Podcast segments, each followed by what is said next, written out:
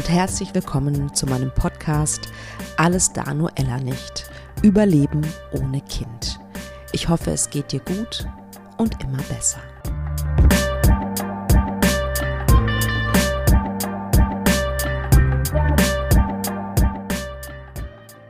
Hallo, herzlich willkommen bei Alles da nur Ella nicht. Ja, heute gibt es wieder eine Folge mit einem Gast, einer Gästin, die ich eingeladen habe. Diesmal ist es ein, eine professionelle Gästin, ähm, eine Reproduktionsmedizinerin. Und zwar ist das Frau Dr. Cordula Pitone.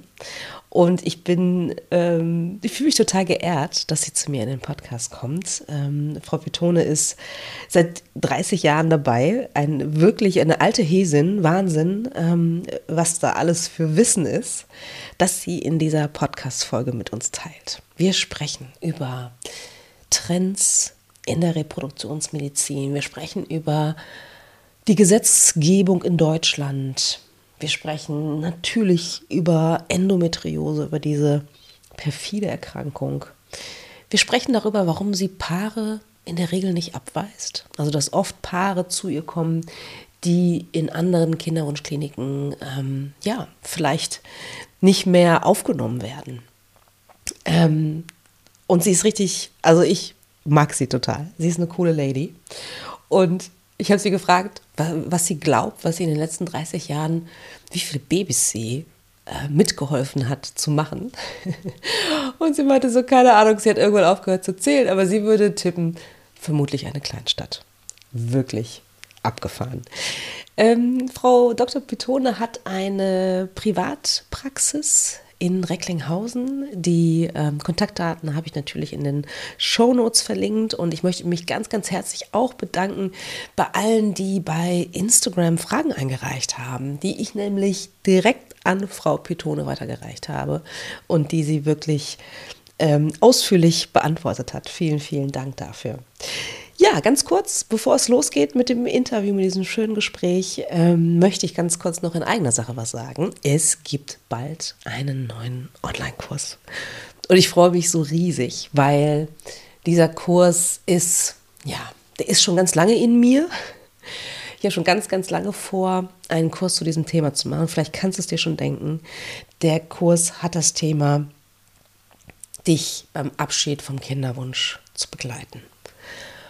Und natürlich ist dir klar, also oder zumindest sage ich es dir jetzt, dass der Abschied natürlich vom Kinderwunsch, dass man nie so ganz loslassen kann, glaube ich. Also im Sinne von, dass das, was man erlebt hat, was du erlebt hast und das, ähm, dass es nicht geklappt hat mit einem biologischen, mit einem leiblichen Kind, das wird dich dein Leben lang begleiten. Machen wir uns nichts vor. Aber wie du weißt, wenn, wenn du meinen Podcast hörst, man kann sehr, sehr, sehr in Frieden damit gehen. Und ja, da ich da ja leider unfreiwilligerweise Expertin zu geworden bin, habe ich einen kleinen Kurs dazu kreiert. Klein im Sinne von, es wird noch einen großen, mehrmonatigen Kurs mit Live-Sessions und so weiter geben. Aber das dauert noch ein bisschen. Und bis dahin ist es mir total wichtig, weil ich so oft Anfragen bekomme und auch so viele Klientinnen habe, die ja in diese Richtung gehen gibt es einen 21-tägigen Audiokurs, das heißt 21 Audios mit ganz unterschiedlichen Themen zum Thema Abschied nehmen. Ähm, es wird Übungen geben, Meditationen, ganz viel Inspiration für dich zum Nachdenken, zum Verdauen. Und ähm, ja, wenn du möchtest, Warteliste ist geöffnet, ist auch in den Shownotes zu finden. Ich freue mich, wenn du dich einträgst. Aber jetzt erstmal viel Spaß mit dem Interview mit Frau Petona.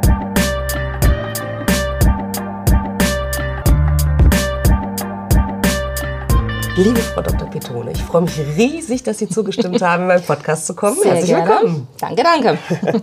Wundervoll. Ja, wir haben einige Fragen, ähm, auch aus der Community habe ich über Instagram nämlich ein paar Fragen mhm. ähm, mir eingeholt und habe natürlich auch noch selbst ein paar Fragen. Nur zu. Und ähm, ich bin mir sicher, dass Sie alle Fragen beantworten können. Schauen wir mal. ja, wo fange ich an? Bei Geburt nein, natürlich nicht. Ähm, also prinzipiell ähm, habe ich während des Studiums schon gemerkt, dass ich äh, sehr, sehr äh, ja, angepiekst wurde von dem Thema Kinderwunschtherapie schon während der Uni. Zeit quasi. Da war eben in der Uni in München, ich habe in München studiert, äh, schon eine ganz tolle Abteilung. Da habe ich auch dann später einen Oberarzt kennengelernt, der das da lange Zeit geleitet hat. Und der hat mich wahrscheinlich ein bisschen infiziert mit diesen Ideen. Ich fand es immer spannend, äh, Sherlock Holmes-mäßig äh, zu gucken, woran kann es liegen, wo kann man ansetzen, welche Faktoren gibt es, was kann man tun. einfach ja, Menschen zu helfen, die halt ohne diese therapeutischen Ansätze keine Chance haben, zum Kind zu kommen. Das fand ich damals schon sehr, sehr spannend. Und habe dann aber trotzdem erstmal die normale natürlich Ausbildung, muss man ja auch machen, zum Facharzt für Gynäkologie gemacht, machen müssen und auch gerne gemacht. Äh, man sollte erstmal wirklich so ein bisschen auch andere Bereiche noch mitlernen äh, und auch andere Fachdisziplinen von der Chirurgie über die Innere, über äh, natürlich auch äh, alternativmedizinische Ansätze, TCM. Ich war in Peking, ich war in China. Echt? Oh, Würde ich sehr viel mehr angeguckt auf der Welt, Toll. genau. Mhm. Und bewusst aber schon, um einfach ein möglichst breit aufgestelltes Wissen in vielen Fachbereichen zu haben, um ja zumindest überall eine gewisse Ahnung zu haben, um auch Fragen zu beantworten. Auch wenn man natürlich nicht überall sich exakt super auskennen kann, aber zumindest eine Ahnung davon zu haben, was bedeutet das, wo kann man vielleicht noch ansetzen, vielleicht auch äh, Therapieansätze mit hineinzunehmen in der Kinderwunschtherapie dann später, die vielleicht jetzt schulmedizinisch ja.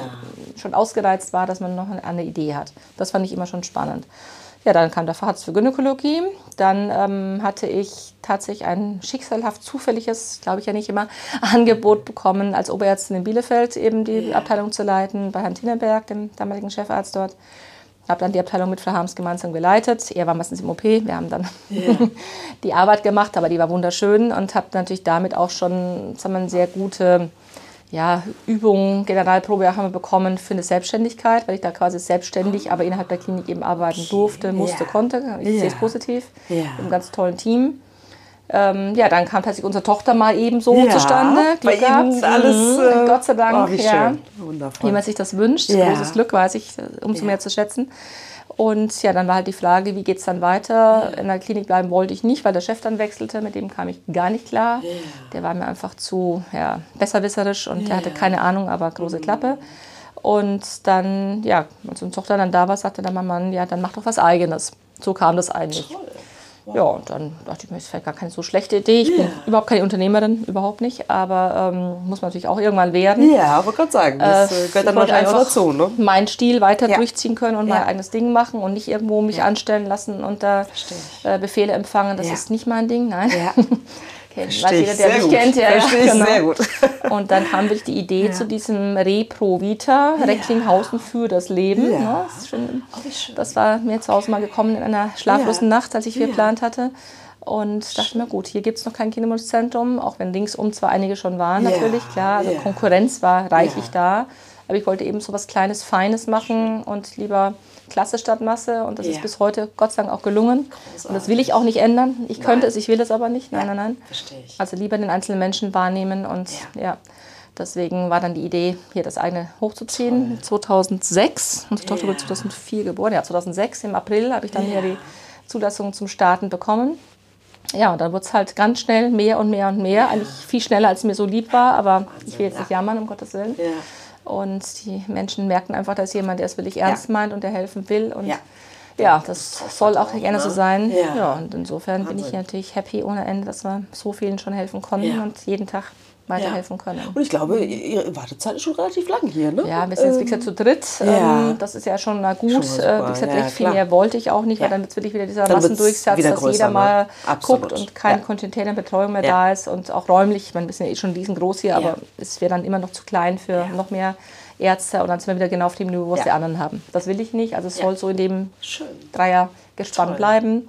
Und ähm, wir haben tatsächlich jetzt schon wieder Wartezeiten von mehr als einem halben Jahr, wo wirklich jeder Termin ausgebucht wird, der irgendwie geht. Es ist unglaublich. Und wir ja. haben ja viele Schwangere, die ja, ja, auch wieder hier raus sind und die neuen können reinkommen. Aber es sind einfach so viele Patienten, die Hilfe brauchen. Wahnsinn. Aber wir versuchen von morgens bis abends, gefühlt manchmal noch nachts eben allen zu helfen, was geht. Mhm.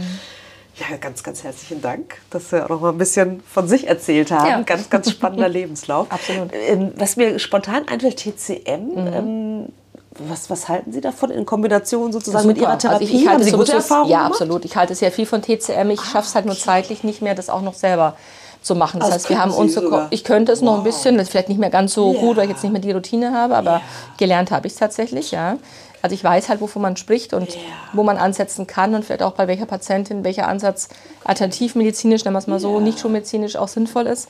Dann rate ich das natürlich auch meinen Patientinnen. Wir haben halt, ja, ich sag mal, hier in der Region vier bis fünf sehr gute TCMlerinnen yeah. oder TCM-Therapeutinnen, ähm, die natürlich auch sehr eng mit mir verbandelt sind, wo man dann guten Gewissens auch wirklich hin empfehlen, überweisen kann, wie auch immer. Also wir arbeiten da sehr eng zusammen und ja, auch nochmal ein, guter, auch noch ein guter Hinweis, ja, finde ich. Ne? Dass Sie genau. sagen, mit Ihrer langjährigen Erfahrung. So ein bisschen ganzheitlicher ja, Ansatz TCM eben. Ne? Mhm. Ist ja, nicht das Schlechteste. Kann man auf jeden Fall sehr viel bewirken noch. Ja. Was gibt es denn, oder kann man das überhaupt sagen? Gibt es Trends in der Reproduktionsmedizin? Woran wird aktuell geforscht? Mhm. Also ich denke mal, die, das große Ziel von uns allen, von uns Kinderwunschtherapeuten, ist seit Jahrzehnten, seitdem es diese Sparte gibt, eine sagen wir, möglichst individuelle Therapieführung hinzubekommen, um jeder einzelnen Patientin mit ihren Bedürfnissen menschlich und natürlich auch fachlich gerecht zu werden. Und äh, es sollte eigentlich immer schon, aber der Trend geht immer mehr in die Richtung, eine wirklich individualisierte Stimulation, also Verwendung von Medikamenten, Dosierungen, Kombinationen eben äh, quasi auch versucht werden, um eben nicht alles nach Schema F äh, zu machen. Da wird man nur einem Teil der Patienten gerecht, sondern eben gerade Patienten, die beispielsweise schlecht reagieren auf äh, Standardmedikamente, ah, okay. aufgrund von Rezeptorproblemen ähm, ja, beispielsweise, trotzdem noch eine gute Schwangerschaftschance zu bieten. Also gibt es halt spezielle Medikamente, die für die eine Frau besser geeignet sind als für die andere. Und ein weiterer mal, Trend, den ich ja, tatsächlich schon seit 20 Jahren verfolge, aber jetzt machen alle anderen auch mit, finde ich sehr schön, ist die Idee, äh, kräftig zu stimulieren, also möglichst viele Follikel oder Eizellen in einen Zyklus zusammengefasst äh, auf den Weg zu bringen. Alles, was nicht bei drei auf den Bäumen ist, zu befruchten. und dann aber tatsächlich die befruchteten Eizellen einzufrieren und den Frauen die Chance zu lassen, dass die Eierstücke sich wieder zurückbilden und eben erstmal ein bisschen Ruhe einkehrt vom psychischen, auch natürlich vom körperlichen und einfach dann eben darauf folgenden, gerne schon natürlichen, ja, Ambiente quasi, yeah. im natürlichen Zyklus die Eisbärchen, die eingefrorenen Eizellen dann erst zurückzugeben. Also man die Therapie in zwei Hälften quasi auftrennt. Yeah. Erst Beute einholen, yeah. einfrieren und dann zeitversetzten Embryotransfer zu machen, damit es eben das ist natürliche Ambiente für die Einnistung eben gibt und nicht in diesem hormonell veränderten Medium äh, in der Gebärmutterschleimhaut, die sich immer auch durch die Medikamente, die man vorgegeben hat, auch verändert. Also das ist etwas, was mir immer schon sehr logisch vorkam. Dass diese sagen wir, Dinge mache ich wirklich schon seit vielen, vielen Jahren. Und jetzt hat man tatsächlich mal weltweit Studien gemacht, dass es doch eine bessere Idee ist als vorher. Wer hätte es gedacht? Und ich denke mal, der Trend wird sich auf jeden Fall durchsetzen. Okay. Global. Sehr, sehr spannend. Nicht nur in der Region, sondern auch ja, okay. weltweit. Mhm. Super spannend. Ja. Was ist denn das? Welche Nation ist eigentlich so führend in der Reproduktionsmedizin? Ist da Deutschland auch weit vorne oder was würden Sie sagen? Ich also ich sag mal so, die Medizin per se können, denke ich mal, alle Länder, yeah. wo die Ausbildung gut ist. Also das, glaube ich, ist kein großer Unterschied mehr. Die Laboratorien sind alle gut, äh, egal ob jetzt in Europa, ob in anderen äh, quasi asiatischen, amerikanischen äh, quasi Zentren. Yeah. Das Problem ist nur, dass wir in Deutschland nicht alles machen dürfen, was wir könnten. Also es ist dann eher eine Sache yeah. der Gesetzgebung, gar nicht mehr der medizinischen Voraussetzungen. Äh, ich sage nur das uralte Embryonschutzgesetz von 1991, unglaublicherweise dass es natürlich überhaupt nicht mehr den jetzigen Bedürfnissen ähm, ja, gerecht wird, den, die wir den Patienten natürlich auch die Chancen noch verbessern könnten, wenn wir alles so machen dürfen, wie wir wollten. Wir sind schon auf dem richtigen Weg, aber das. Gesetz gehört dringend äh, renoviert, novelliert und da warten wir schon seit viel, viel zu langer Zeit darauf. Also können würden wir auch alles so, wir dürfen noch nicht alles. Verstehe. Und deswegen ist es sehr schade, dass wir in Deutschland immer noch ein paar Prozent dann hinterher hinken, leider, schade. hinter den nationalen äh, Chancen die wir natürlich auch gerne unseren Patientinnen geben würden. Und glauben Sie denn, ist es irgendwie in naher Zukunft äh, möglich, dass dieses Gesetz verändert wird oder sehen Sie das? Äh, die Frage ist, was ist nahe Zukunft? Also ich bin jetzt okay. seit 30 Jahren irgendwie tätig in dem Beruf. Da hat sich nichts geändert tatsächlich seitdem. Es gibt x Vorstöße von schlauen Köpfen, ja. von äh, Kollegen, auch ja. von Politikern, die da durchaus äh, großes Engagement zeigen und äh, Eingaben von der Leopoldine. Also es gibt wirklich von, von höchsten Stellen tolle Ideen, aber es ist irgendwie immer alles andere wichtiger. Es ist ja nur eine ganz kleine Randgruppe, ja, Pustekuchen. das ist eine große, große Randgruppe inzwischen, die es da betrifft. Und da sind also andere Dinge wie Umweltschutz oder ja. andere politische Dinge, die auf den Nägeln angeblich brennen, wichtiger. Deswegen ist verzögert verzögert sich unendlich lange. Wir haben schon einiges erreicht, aber das ja. gehört dringendst gekippt, dieses ja. Embryonschutzgesetz. Okay. Also die Hoffnung ist da, dass es irgendwann passieren irgendwann wird, aber schon. Äh, in naher gucken, ob ich noch erlebe. Wahrscheinlich echt in naher, naher Zukunft offensichtlich nicht. Wahnsinn. Wird noch Jahre Irgendwie. dauern, schätze ich mal. Ja. Schade. Ja. Sie haben es gerade schon angedeutet. Ne? Ähm, warum hat die Reproduktionsmedizin so einen Zulauf? Zumindest wirkt es so. Mhm. Ähm, ist es tatsächlich so, dass die Unfruchtbarkeit zunimmt? Ähm, Prinzipiell ja. Die Frage ist, warum das so ist. Ja. Ähm, liegt es daran, dass natürlich gewisse Umwelteinflüsse uns nicht gerade gesünder machen? Mhm. Ja, sicherlich auch.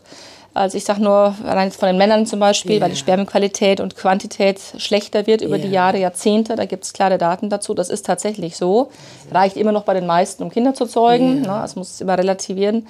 Aber ich sage mal, durch Rauchen, Drogen, Saufen, ich sage mal, ungesunden Lebenswandel, durch äh, überwiegend sitzende Tätigkeiten mit ähm, viel Wärme im Hoden, also nicht ja. das Sitzen per se, sondern dass einfach die Hoden sehr nah am Körper, müssen ja. sie auch sein, ja. Dann angewärmt werden und nicht eben, was sich draußen in der frischen, kalten Luft gearbeitet wird, wie es früher war, mit weiten Hosen, sondern enger liegende Hosen, sitzende Tätigkeit, PC-Arbeitsplätze beispielsweise. Plus noch eben ungesunde okay. Ernährung äh, ist sicherlich äh, ein Faktor, warum es nicht besser wird mit den Männern. Ja, das ist sicherlich so. Ähm, dann wirklich die ungesunde Ernährung. Es wird ja quantitativ viel zu viel gefuttert. Es gibt immer mehr ja. übergewichtige oder adipöse Menschen, Männer ja. und Frauen. Und ähm, das heißt quantitativ viel zu viel, qualitativ immer schlechter. Also viel Kohlenhydrate, viel yeah. schlechte Junkfood-Ernährung, vitaminarm. Wir sehen es, wir machen bei unseren Patienten und Patientinnen immer auch Mikronährstoffanalysen zu Beginn okay. der Termine und wir sehen also unglaubliche Mängel, die man erstmal ausgleichen muss, bevor ich beginne mit irgendeiner Therapie. Ach, ja, okay. das ist wirklich ein Trend, der äußerst unschön ist. Ja. Also so die ich sag mal, die, die, die schlanken, ranken, agilen Steinzeitmenschen, die yeah. sich mit dem Speer dem Mammut entgegenwarfen, die gibt es heute so nicht mehr. Yeah. Das sind eher dann die Couch Potatoes mit yeah. Pölsterchen und mm. äh, ja, schlechte Ernährung. Also McDonalds geht ja. vor Mammut erlegen und das ist, äh, ist ja ein, ein, praktischer Trend, aber kein gesunder. Okay, also das, ich höre aber daraus, dass man mit Ernährung dann doch einiges machen kann. Man kann einiges bewirken, man ja. kann zumindest das ausgleichen, was man durch die normale Durchschnittsernährung eben nicht mehr bekommt. Das heißt, während doch unsere Eltern und Großeltern sowieso, ich sag mal, automatisch Bioernährung bekommen hatten, ja. weil es im eigenen Garten oder nebenan angebaut ja. wurde und dann eben ja, frisch geerntet auf dem Tisch.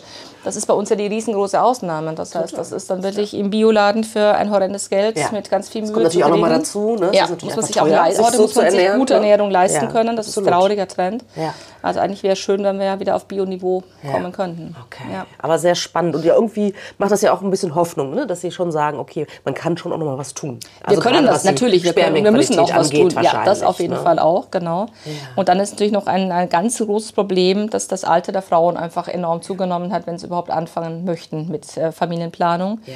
Also ich habe mal so ein bisschen nochmal äh, geguckt, äh, die Generation unserer Großmütter ja. hat so im Schnitt mit 20 geheiratet, mit 21 das erste Kind bekommen. Das ist genau das Alter, in dem wir Frauen maximal äh, fruchtbar ja. sind. Allein schon die Müttergeneration, jetzt will ich mal da zurückrechnen, also noch eine einzige lächerliche Generation zurück, war auch schon in Anführungszeichen ein paar Jahre älter, aber immer noch im guten Alter von Mitte 20. Ja mit Familienplanung und dann kam natürlich auch meistens mehr als ein Kind. Und heute ist das Durchschnittsalter der Mütter in Deutschland zumindest bei Geburt des ersten Kindes bei fast 32 Jahren. Und das ist schon nicht mehr das ideale biologische Alter. Also eigentlich sollten wir mit Anfang, Mitte 20 unser erstes, zweites, drittes Kind danach bekommen. Ja. Ähm, und heute fangen die Frauen, das sind Durchschnittswerte, wo man merkt, ja. schon sehr viel später an, ja. überhaupt ähm, anzusetzen, Familienplanung zu betreiben. Und wir in den Kinderwunschtherapiezentren sehen natürlich äh, die Frauen, wo es auf dem natürlichen Wege schon über lange Zeit nicht geklappt hat. Die sind dann meistens schon Ende 30 oder Anfang 40. Und da tickt die Zeit natürlich schon verdammt äh, schnell und äh, die Uhr schon ganz schön laut. Also das ist sicherlich ein Problem, dass generell das Alter natürlich auch die Qualität der Eizellen beeinträchtigt, ja. genetisch und biologisch beides. Okay. Und natürlich alle, mm, ich sag mal, Sterilitätsfaktoren, also alle Ursachen für ungewollten oder unerfüllten Kinderwunsch, ja. ungewollte Kinderlosigkeit ja auch mit der Zeit zunehmen. Also alles, was uns so passieren kann an Infektionen, an vielleicht notwendigen Operationen, ja. äh, Myome, Endometriose, eine saublöde Erkrankung. Und so weiter, das nimmt ja auch alles zu mit dem Alter. Also das Alter per se schon doof wegen Ja, der Eizellen ja, verstehe. und das Zunehmen eben der äh, Erkrankungen, die mit dem Alter einfach auch häufiger vorkommen, auch. Also es ist doppelt, doppelt doof. Deswegen früh anfangen ist immer noch eine sehr gute Idee. Wahnsinn, ja. Passt natürlich nicht immer in die Lebensplanung der Das ist das Frauen. Problem. Ne? Und es liegt natürlich auch an anderen Strukturen, ne? nicht genug Betreuung. Und ich meine, wenn ich Mitte 20, wenn ich dann an mich selbst zurückdenke, da war ich mitten im Studium. Ne? Ja. Ähm, ne? Und das war natürlich überhaupt nicht die Zeit. Also weibliche ne? Bildung in Deutschland verträgt sich nicht mit früher Mutterschaft. Das ist leider so. Das ja, ist so, das ist traurig. Muss man- Mhm. muss man so sagen, Es geht, also es machen uns andere Länder auch in Europa vor, dass es durchaus geht. Ja. Absolut, es geht. Ja. Also ja. das ist wirklich ein Politikum, Ja, da muss man auch viel ansetzen. Sind wir Ja. beim Thema Politik. Ich würde schon fast lieber in die Politik gehen. Nein, ich bleibe hier an der Front. Ähm, aber das ist Ja. tatsächlich ein großes Problem, dass man das den jungen Frauen, die vielleicht schon früher auch Kinder haben möchten, den richtigen Partner vielleicht tatsächlich schon gefunden haben, Angst haben, ihren Job zu verlieren oder nicht mehr auf den Markt zurückzukommen, wenn sie erstmal raus sind oder das Mutter ist, sind. das ist das Blöde. Sehr ne? bitter, ja. Ja. Und ähm, da fällt mir ein, Eizellen einfrieren, würden Sie sagen, das ist die Lösung? Das ist für mich nicht die Lösung, weil ich sage, die Lösung ist eigentlich dafür zu sorgen, dass wir früher Mutter werden möchten auch und uns das leisten können im Sinne von äh, wieder zurückzukommen in den Beruf und nicht äh, rausgekickt zu werden, keine Karriere oder äh, ja, gute Möglichkeiten mehr zu haben. Wenn man erstmal Mama ist, ist man raus, so nach dem Motto. Das Ja. kann es nicht sein. Es ist ein, eine sag mal, gute Möglichkeit, wenn man jemand noch nicht schwanger werden möchte zum jetzigen Zeitpunkt Ja. Dass man sagt, man lässt eben in jungen Jahren, also auch mit Anfang Mitte 20, idealerweise eben eine ganz gute Anzahl, so um die 20 sagt man, sollten es sein, Mhm. äh, Eizellen einfrieren für irgendwann später, wenn man einfach Angst davor hat, dass man irgendwann zu spät dran sein wird oder vielleicht auch erstmal eine andere Lebensplanung hat. Ähm, dafür ist es gut, machen wir auch bei ja. den Patientinnen, Ah, ja, weil eigentlich muss man sagen, viele schon zu spät kommen. Also es sind viele Frauen, die dieses. Social Freezing nennt sich Ja. das so schön, Eizellen einfrieren Ja. für später mal wünschen in einer Lebensphase, wo sie vielleicht gerade frisch getrennt sind oder gerade noch keinen Partner gefunden haben, aber dringend Kinderwunsch haben, mit Ende 30 oder Anfang 40. Das heißt, was heißt dann für später? Es ist eigentlich schon fast zu spät zu dem Zeitpunkt. Aber so in jungen Jahren Eizellen einzufrieren für später mal ist generell eine biologisch sehr gute Idee. Aber es sollte natürlich eigentlich äh, nicht aus den Gründen gemacht werden müssen, weil man sich nicht traut, äh, ein Kind zu kriegen, um aus, oder aus dem Job quasi rauszufallen. Das eigentlich wäre eine gute Idee, Politik Ja. zu ändern. Familienbetreuung quasi oder Kinderbetreuung, Ja. Familiengründung zu fördern in der Hinsicht, dass man eben nicht deswegen Eizellen einfrieren Ja, muss. So absolut. würde ich es jetzt mal sehen. Ja, stimme ich, stimme ich Ihnen auf jeden Fall zu. Sagen Sie mal, Psyche und Reproduktionsmedizin. Meinen Sie, das ist ein unterschätzter Aspekt?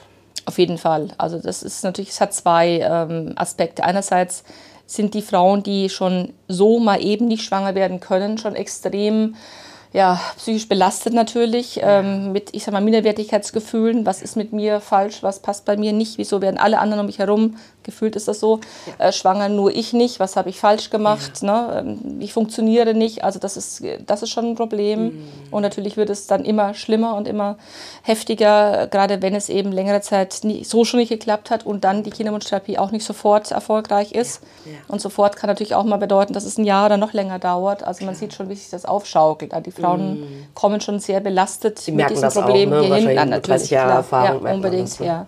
Und klar, wenn es dann sofort klappt, ist alles gut nach dem Motto, wunderbar, dann hat man den Beweis, man funktioniert Ja, doch noch ja. und ist noch ein vollwertiger Mensch oder eine Ja, Frau. ja. Aber wenn es eben längere Zeit auch mit allen Tricks und Kniffen nicht funktioniert, Mhm. schaukelt sich das auf, also bis hin zu wirklich Suizid, ja, Suizidgedanken natürlich ja, und ja. ähm, Hatte ich auch schon eine. Klientin tatsächlich. Definitiv. Und Ja. Trennungen der Partner, die das einfach nicht mehr mittragen können oder wollen oder es einfach nicht mehr aushalten. Also es geht schon sehr, sehr weit und es wird definitiv unterschätzt.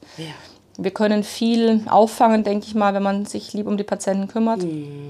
Sehr ähm, ja, sag mal, empathisch mit ihnen umgeht Ja. und so ein bisschen dieses Vertrauensverhältnis äh, auch äh, rüberkommen lässt, dass man sagt, sie können mit mir über alles reden, auch mal Dinge, die vielleicht nicht äh, von Arzt zu Wow. Patientin Ja. sonst äh, besprochen werden können. Gerade wenn man unter vier Augen ist, sind die Männer mal nicht dabei, sind, Ja. dann kommen die Frauen schon mit vielen Sorgen und Nöten um die Ecke. Umgekehrt aber auch Männer alleine. Es gibt Ja. also auch Männer, die alleine hinkommen zum Gespräch oder ihre Frauen. Ja, tatsächlich. Oh, die, die sich auch mal ihre, ja, ihren Frust von der Seele reden müssen. Das ist eher die Ausnahme, aber ja. vielleicht auch ein bisschen durch die Erziehung. Ein Mann ich weint nicht nach dem Motto. Ne? Mhm. Aber ich denke, dass man da auch viel auffangen kann. Man muss sich halt nur A, die Zeit nehmen wollen und auch nehmen können. Das ist natürlich ein diesen Aspekt, dass man das in der normalen, laufenden Sprechstunde so nicht ähm, gut mit abdecken kann. Wenn man aber merkt, da ist was im Busch quasi und jemand braucht Hilfe, dann muss man halt einen extra Termin mal irgendwann nach Sprechstundenende machen okay. und, und das machen Sie auch. holen. Das mache ich dann auch. Das genau. ist ja toll. Das finde ich ja wirklich faszinierend, finde ich großartig. Ähm, Gibt es, also ich meine, vielleicht ist es ja auch nur so ein Eindruck, ne? gibt es in anderen, also Sie haben ja eine Kinderwunschpraxis mit drei mhm. Ärztinnen, mhm.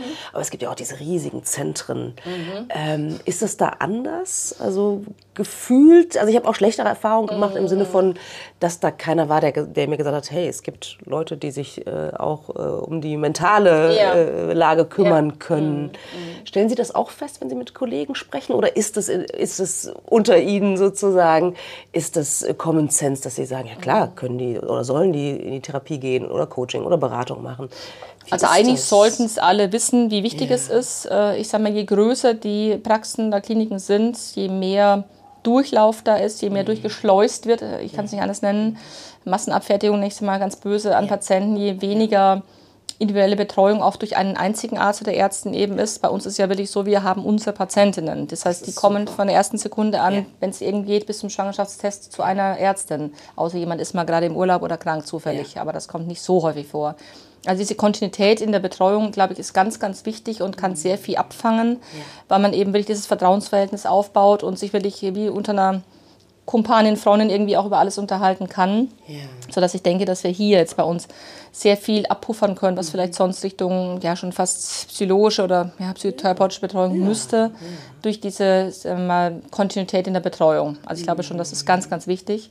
Das geht in den großen Zentren, ich weiß ja auch, wie die da funktionieren, mhm. nicht wirklich, weil eben auch ein ständiger Arztwechsel da ist. Ja. Wer gerade Zeit hat, wer gerade eingeteilt ist, macht äh, den Ultraschall, die Follikelpunktion, die Insemination, wie auch immer. Ja. Das heißt, ein ständiger Wechsel, jeder darf mal ran, so nach dem Motto.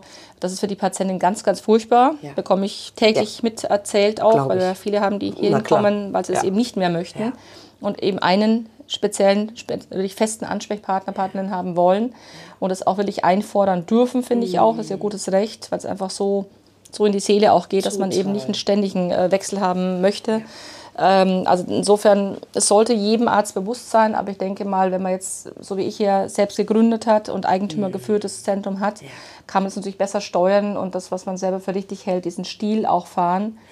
Äh, große Zentren, die einfach nur profitorientiert sind oder irgendwelchen großen ja. Konzernen gehören, wo man einfach nur Angestellter, kleines Rädchen ist, kann vielleicht jeder für sich ein bisschen was dazu beitragen, ja. wenn man das will. Man muss es auch wollen. Das stimmt. Ja. Ist aber sicherlich schwieriger als hier, weil man da einfach nur noch funktionieren muss und ähm, dort quasi mhm hier müssen wir auch funktionieren natürlich, aber wir können doch noch ein bisschen mehr Menschlichkeit hier an erster Stelle stellen. Ja. Finde ich wirklich einen guten Punkt tatsächlich. Mm. Und äh, ich, ich, wusste das zu meiner Zeit gar nicht schon ein bisschen her, ne, ja. ne, dass es natürlich auch, auch, kleinere Praxen gibt, dass ich gar ja. nicht in so, so, einen großen, so eine mm. große Klinik äh, mm. gehen, mm. gehen muss, sozusagen. Ich finde es total spannend, dass das auch tatsächlich Konzernen gehört, so große Kliniken. Das ist so der Trend überall tatsächlich, jetzt nicht, nicht, nur im Kinderwunschbereich, sondern eigentlich überall. Also überall ähm, große, es gibt so drei, vier große Konzerne, die alles aufkaufen. Es gibt deutschlandweit kaum mehr eigentümergeführte Praxen.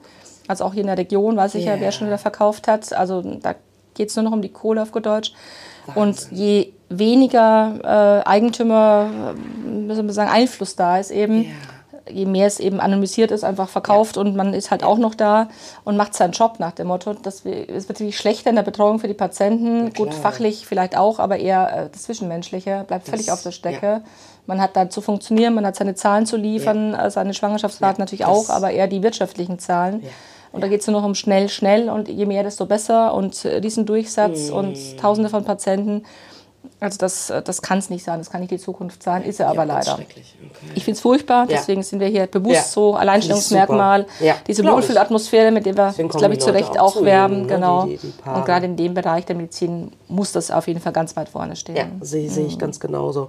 Und ähm, da gibt es auch eine Frage aus der Community. Ne? Lohnt es sich generell Ärzte zu wechseln? Also würden Sie wahrscheinlich sagen, ja, na klar. Also wenn man nicht zufrieden ist, ja, sollte man unbedingt wechseln. Die Frage ist halt, ist man nur deswegen nicht zufrieden, weil es nicht klappt? Das heißt, dann kann es natürlich fachliche Gründe auch mhm. haben. Mhm. Oder ist man einfach in der Betreuung insgesamt nicht zufrieden? Ja. Also fühle ich mich nicht wohl bei, einem, bei meinem Therapeuten oder meiner Therapeutin, ja. dann sollte man wechseln. Also okay. es muss ein Vertrauensverhältnis sein. Das heißt, ich kann nie garantieren, dass ich jedem oder jeder Frau helfen kann, mhm.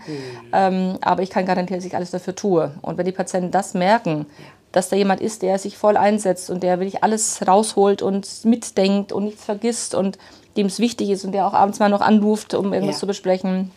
Ich glaube, dass es das ist, was, was Menschen zu Recht ähm, Ja. von ihren Mitmenschen, in dem Fall als Patienten natürlich äh, erwarten dürfen. Und wenn das eben nicht der Fall ist, dann finde ich, sollte man auch wechseln, Ja. definitiv. Super. Ja. Und kommt es auch vor innerhalb Ihrer Praxis, dass manchmal Paare wechseln sozusagen von Ihnen zu jemand anders oder umgekehrt? Passiert das manchmal? Passiert oft, würde ich mal sagen. Ist auch völlig okay. Das findet meine Kollegen nicht so toll, ja, aber es ist okay, Mhm. Ja. weil man einfach sagt, wenn ähm, einem jemand einfach nicht liegt, es muss ja gar nicht jetzt irgendwie was Schlimmes Eben, sein, dass irgendwas eben. passiert ist, sondern Ja. einfach, dass man den Eindruck hat, ich komme mit diesen Menschen einfach von der, von der Chemie her. Ist einfach so nicht klar. Oder ich komme nicht weiter voran, dass man sagt, jetzt will ich einfach mal jemand anderen probieren. Vielleicht hat die noch mal eine neue Idee oder ja, eine eben. zündende Idee, Ja. die der anderen vielleicht gerade mal nicht äh, gekommen ist. Oder hat jemand noch mehr Erfahrung? Ja, habe ich natürlich klar, 30 Jahre.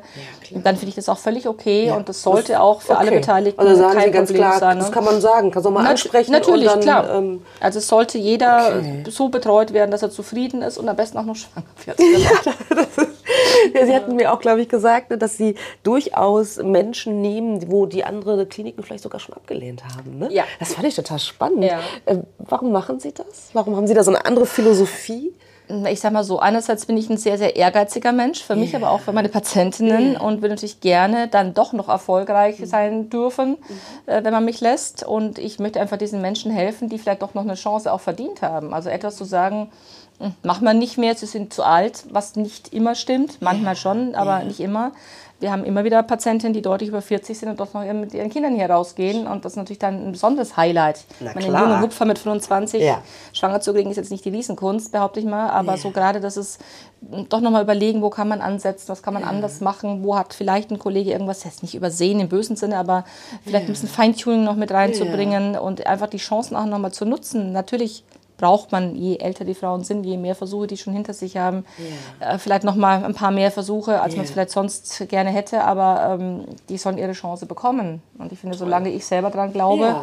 sollte man auch weitermachen. Wenn ich selber die weiße Fahne hebe, dann Ja. gibt es einen Grund dafür und dann sollte man das auch irgendwann akzeptieren, lernen, was schwierig ist. Für mich und auch für die Patienten Ja, das kann ich ne? mir vorstellen. Weil die Frage kam auch, die fand ich total schön, die Frage. Wie, wie ist es denn für Sie, wenn Sie sehen, okay, die Chancen sind wirklich so gering, dass Sie nicht raten, dass noch irgendwie weitergemacht wird? Wie ist das für Sie? Das, das tut weh, weil man einfach helfen möchte. Sollte man als Arzt ja sowieso immer äh, auf dem Schirm haben, aber gerade in dem Bereich natürlich ist es nochmal besonders emotional.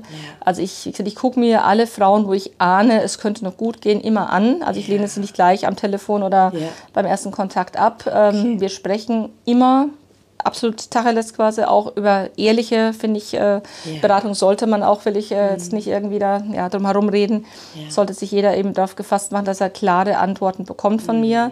Wenn ich eine Chance wittere, dann wird es probiert. Wenn Ja. ich keine Chance mehr sehen darf, von der Ausbildung her, von der Erfahrung her, vom Bauchgefühl, ist ja eine Mischung aus allem, dann muss ich das leider auch sagen. Das tut weh, den Frauen sowieso oder den Paaren, mir natürlich auch. Wenn man nicht helfen kann, obwohl man unheimlich gerne möchte, da muss man halt wirklich über einen Plan B nochmal sprechen, auch wenn das natürlich in Deutschland leider immer noch nicht erlaubt ist, Ja. wie eine Eizellspende zum Beispiel Stimmt. Im europäischen ja auch. Ausland, bevor ja, das dann auch okay. irgendwann vielleicht nicht mehr geht, weil was ich es äh, rechtlich in anderen Ländern halt auch nicht unbegrenzt äh, möglich ist oder gemacht werden darf. Also man sollte ehrlich mit den Menschen umgehen, sagen, ich sehe eine Chance, wir probieren es mit verhaltener Hoffnung, bitte nicht zu sehr, zu euphorisch. Also Sie sind da schon auch Sache sehr rangehen. realistisch und sehr ehrlich. Es muss, es auch. muss ehrlich und realistisch sein. Aber wie gesagt, manchmal juckt es mich schon sehr in den Fingern, helfen Ja. zu dürfen. Ne? Ja, ja. Und da kriegt man es ja noch hin. Ja, dann ja, ist es halt etwas besonders Schönes. Ne? Ja, ich. Also das heißt, ich höre so ein bisschen daraus, manchmal müssen Sie, Sie auch einfach loslassen.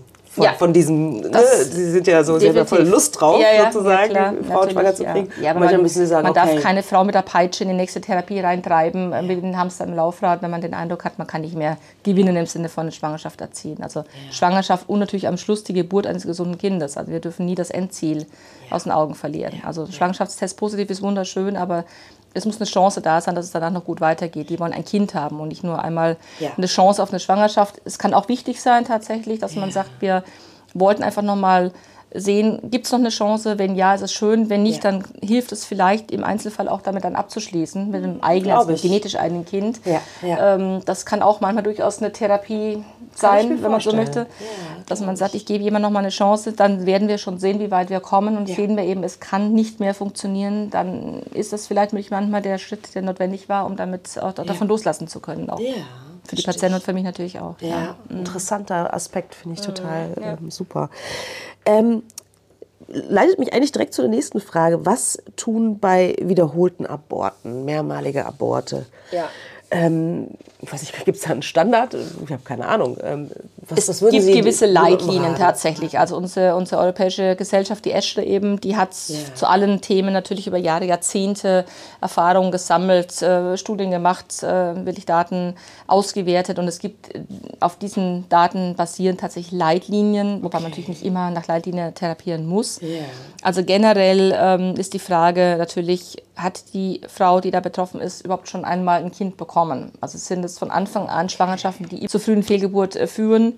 Oder gibt es eben bereits eine Lebendgeburt in der Vergangenheit, was natürlich gute Voraussetzungen schon bedeutet? Dann kann der Körper das schon mal. Ne? So. Ah, ja, ja, okay. Also Ja, ist das wichtig. Ne? logisch. Ist von Ja. Anfang an gleich alles zum Scheitern verurteilt gewesen oder Ja. gibt es eben auch schon Erfolg im Sinne von Kind?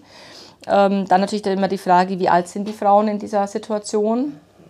Nach meiner Erfahrung sind es meistens noch Frauen im guten Alter, die einfach relativ gut auch schwanger werden, aber halt dann nicht schwanger bleiben. Und dann sollte man natürlich wirklich genau nachfragen, wie die Vorgeschichte ist. Gibt es irgendwelche Risikofaktoren in der eigenen äh, ja, Krankengeschichte oder in der Familie? Gibt es vielleicht bei Mutter, Tante, also weiblichen Verwandten auch diese gehäuften Fehlgeburten? Ist da was in Richtung Genetik unterwegs? Gibt es Ja. Blutgerinnungsstörungen, irgendwas, was eben auch über die Genetik ja geregelt wird? Ja, ja. Ja, das sollte einen über die genaue Krankengeschichte in Ruhe und mit viel Zeitaufwand, ja, muss Ja, aber sein, äh, schon ja. in eine Richtung lenken vom Verdacht vielleicht. Dann sollte natürlich schon auch abgeklärt werden, ob es anatomische Probleme gibt im ganz genauen hochauflösenden Ultraschall. Machen wir hier natürlich durch alle 3D-Ebenen Ja. durchgescannt. Gibt es, was ich, Myome, Polypen, ein Septum des Scheidewand in der Gebärmutter, wo sich vielleicht ein Embryo auf Dauer dann nicht drauf wohlfühlt oder nicht gut durchblutet ist. Und dann kann man das ja auch operativ in Ordnung bringen quasi. Das ist ganz wichtig. Manchmal eben auch per durch OP dann die Abklärung per Gebärmutterspiegelung oder Okay. ähm, ja, Bauchspiegelung. Ja. Also OP könnte drohen, in Anführungszeichen, aber das sollte man eben auf jeden Fall ausschließen. Das geht einfach, würde ich mal Ja, sagen, also ja. per Ultraschall. Ähm, dann natürlich äh, Dinge wie Hormonstörungen, die vielleicht eine, eine sagen wir, nicht optimales Heranreifen eines Eibläschens mit einer dann daraus folgenden Gelbkörperhormonschwäche eben bedeuten. Die kann man ja einfach total easy Ja, ja. therapieren. Das ist die einfachste äh, sag mal, Geschichte. Haben jetzt auch wieder zwei Patienten, die jetzt fortlaufend schwanger sind und jetzt schon Oh, ein dickes schön. Bäuchlein haben. Ja. Da war es nur ein bisschen hormonelles Anstupsen. Also ganz einfache Lösungen. Dann natürlich gute Schilddrüseneinstellungen. Gucken, ob ein Hashimoto, eine Schilddrüsen-Autoimmunerkrankung eben vorliegt. Da auch mit Mikronährstoffen, mit Selen, mit Zink, mit äh, Schilddrüsenhormon eben alles perfekt einzustellen. Ja. Generell das Immunsystem abzuklären, ob da irgendeine zu aggressive Immunabwehr da ist. Das kann durchaus auch mal was erbringen, wo man dann ansetzen kann. Ganz wichtig, Blutgerinnungsstörungen. Das ist Ja. ja auch wirklich ganz einfach zu therapieren. Das ist die einfachste Lösung. Wenn man weiß, dass das im Busch ist, quasi, kann man einfach mit Heparin schon am besten um die Einnistung herum, schon kurz nach dem Eisprung beginnen. Dann haben die Frauen eine sehr, sehr gute Chance, ihre Kinder wirklich austragen zu können. Da hofft man schon manchmal sowas zu finden. Ja, Und ich. ansonsten halt natürlich die Genetik bei Mann und Frau zu untersuchen, die können wir natürlich nicht ändern. Also man muss immer überlegen, was erwarte ich Stimmt. bei einer an, Ja, angesetzten Diagnostik. guter Punkt, ja. Genau, äh, erwarte ich eigentlich unauffällige Befunde? Ja, das ist meistens der Fall. Also meistens wird man nicht fündig. Also ist einerseits auch wieder gut, denn wenn man genetisch wirklich eine Anomalie mitbringt, hat man natürlich ein dadurch bedingt häufiges, immer wiederholtes äh, Risiko deutlich höher als eine genetisch gesunde Frau oder Mann natürlich auch bei beiden.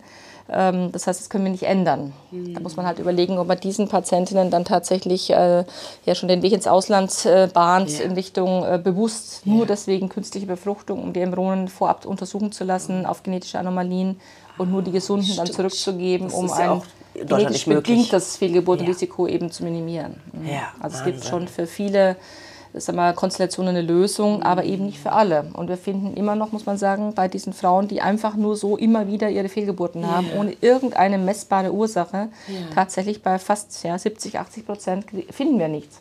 Und das ist eigentlich ganz furchtbar. Also man hofft schon fast was zu finden, Ja, wo man klar. ansetzen kann. Ja, ja, also außer Genetik, das finde ich nicht so schön. Da, Nee, da will ich nichts nicht so finden, aber wahnsinnig- die anderen Dinge kann man gut beeinflussen. Wahnsinn. Und das ist schon so, dass man sagt, ich muss mit den Schultern zucken. Ich Ja. finde auch nichts tatsächlich. Was dann manchmal was bringt, dass man doch so ein bisschen, auch wenn es nicht sein müsste, so um einfach was zu tun, den Ja. Frauen irgendeinen Strohhalm zu geben, doch ein Ja. bisschen hormonell noch unterstützt, Ja. auch wenn es vielleicht nicht dringend notwendig ist. Und äh, die Frauen will ich auch häufig einbestellt, auch wenn das mit den Therapie-Terminen vielleicht Stress bedeutet, aber die wollen auch dann mitgenommen werden, aufgefangen werden. So ein bisschen dieses Tender Loving Care, sage ich mal dazu, so ein bisschen einfach sich kümmern, ne? genau, und da sein und häufig kontrollieren und wenn sie wieder schwanger sind, zeigen, es ist wieder alles noch in Ordnung, da schlägt das Herzchen, das allein tut schon so gut, dass vielleicht das Immunsystem dann schon durch die Euphorie nochmal verbessert wird, ist Ja. meine Hypothese. Ja. Ähm, also Glückshormone können nicht schaden. Nee, kann ich mir auch, definitiv ich, glaube ich Genau. auch. Ja, glaube ich auch. Und man sollte den Frauen auch insofern Mut machen, gerade wenn man nichts findet, woran es liegt, was ja, wie gesagt, erstmal doof ist für die Frauen, ist es eigentlich wieder gut, denn die meisten Frauen bekommen am Schluss dann doch noch ihr Kind. Also durchhalten lohnt sich, auch wenn man eine Serie schon hinter sich hat, die eigentlich unzumutbar ist für die Psyche. Die meisten Frauen geben im Kind nach Hause letztendlich, ja. Das ist Tatsächlich. spannend. Ja. War mir gar nicht bewusst. ja. Wahnsinn. Und, und auch, dass die Zahl so hoch ist, ne? 70, 80 Prozent, dass ja. man nicht weiß, Ja. woran es Ja, liegt. genau. Warum das, das da Schultern nicht weitergeht. Ne? Genau. Und die wollen ja auch, dass man was macht. Also blinder Aktionismus bringt uns nicht weiter, Nee, aber klar. dieses, dieses eng an die Kantare nehmen, an die menschliche Kantare und Äh, ja, engmaschig eben gucken, kontrollieren und wieder zeigen, es ist immer noch alles in Ordnung, der Herzschlag ist noch da, das Kind wächst. Also Ja. das manchmal, vielleicht ist das auch manchmal der, die Lösung, einfach da zu sein Total, ne? und ja. nicht die Frau in dieser Angst zu lassen, was ich in vier Wochen Abständen, wie es ja sonst beim Gynäkologen üblich ist, äh, erst wieder beguckt Ja. zu werden und dann wieder Angst davor zu haben, wieder Ja. kein Herzschlag mehr. Kann immer passieren, kann auch im Natürlich. einwöchigen oder täglichen äh. Kontrollabstand passieren, aber Ja. Ich denke schon, dass man da so auf einem ganz guten Weg ist Wow. und einfach Mut machen, Ja. dass es schon irgendwann, keiner weiß wann, Ja. beim wievielten Abort auch immer irgendwann dann doch noch zum Kind kommen wird. Das ist sehr, sehr wahrscheinlich, gerade bei Ja. jungen Frauen. Wahnsinn. Vielen Dank Ja. für, die, für diese Ausführung. Mhm. Wahnsinn. Ähm, Sie hatten vorhin schon Endometriose. Ja. Ähm, Das ist ja wirklich eine, eine perfide Erkrankung, kann man ja nicht anders sagen. Ne? Gruselig, ähm, ja. Und äh, gefühlt ähm, ist das jetzt erstmal in der Öffentlichkeit angekommen, interessanterweise, Ja. dass es Endometriose gibt. Und, und äh, langsam werden auch Forschungen, ich glaube, Forschungsgelder, glaube ich auch, ne, meine ich. Äh, Seit Jahrzehnten. Unser schon. Gesundheitsminister also locker gemacht ja und so. Ne? Gesellschaften, die sich nur mit Ja. dieser Erkrankung beschäftigen. Auch wirklich sehr, sehr viel Geld in die Forschung zurecht gepumpt wird. Und trotzdem muss man sagen, ach, nach all den vielen Jahren, die ich das schon auch verfolge, natürlich jetzt äh, immer noch erschreckend wenig neue Ansätze oder ich sag mal Prävention bezüglich dann natürlich auch individualisierter Therapie. Ja. Ähm, also es ist immer noch nicht, äh, bei weitem nicht so weit, äh, dass wir Juhu schreien und ganz tolle Ideen haben, die völlig neu sind und den Patienten plötzlich ganz neue Aspekte öffnen. Leider immer noch nicht. Okay, wow. Also da kam mich tatsächlich die Frage rein, gibt es sowas wie eine Checkliste? Mhm. Haben Sie eine innerliche Checkliste sozusagen bei einer Frau, die Endometriose hat? Also was Sie alles dann vorschlagen, was, was gemacht werden sollte? Ja, habe ich natürlich, klar. Also erstmal fängt die Checkliste eigentlich bei den Gynäkologen schon an, wenn Frauen sich melden mit ähm, Periodenschmerzen, mit komischen chronischen Unterbauchschmerzen, mit irgendwelchen Unruhegefühle im Bauch, man nicht so richtig zuordnen kann, was ist das? Schmerzen beim Geschlechtsverkehr und so weiter. Oder eben dann auch längere Zeit nicht schwanger werden und die Pille abgesetzt haben, logischerweise dann vorher. Und dann eben diese Schmerzen auch immer mal zunehmen, Monat für Monat, Jahr für Jahr. Das ist eigentlich das Erste, wo man schon ansetzen sollte. Ja. Das bekomme ich natürlich nicht mit, weil ich nicht in der normalen Praxis arbeite. Dass man eigentlich diese Frauen schon viel, viel früher auf Richtung Endometriose Verdacht äh, durchcheckt quasi, dann da steckt eben ganz, ganz häufig was dahinter. Also bevor diese Erkrankung ähm, eben dann wirklich zum, zum Organverlust führt und zum kompletten Versagen der Fruchtbarkeit, das Ja. passiert leider immer wieder, sollten eigentlich die normalen Hausgynäkologen schon viel mehr auf Sind die Zack sein. Kolleginnen sensibilisiert inzwischen? Weil man ja immer noch liest, irgendwie bis zur Diagnose vergehen immer noch viele Jahre. Also ich habe es noch mit sieben Jahren gelernt in meinem Studium, also schon tausend Jahre her. Ganz so lang dürfte es hoffentlich heute nicht mehr sein, weil natürlich schon durch Fortbildungen und auch durch meine Qualitätsfortbildung alle schon ein bisschen äh, mehr auf, äh, ja, wie soll man sagen, auf Stand sind und einfach mehr dran denken. Das könnte dahinter stecken. Also so diese ewigen Jahre, glaube ich, sollten, sollten, ja, theoretisch. Ne? Sollten heute nicht mehr vergehen, aber es ist immer noch viel zu lange.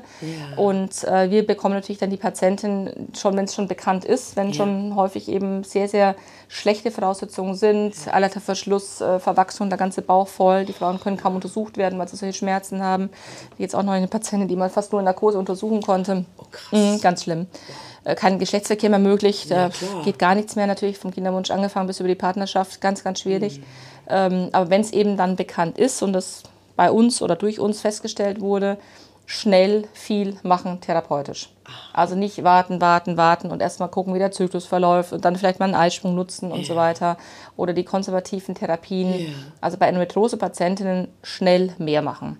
Also In-vitro-Befruchtung flotter, okay. als man gucken kann, ist meine Idee dazu. Yeah. Heißt jetzt nicht, dass die nicht auch so mal schwanger werden können. Yeah.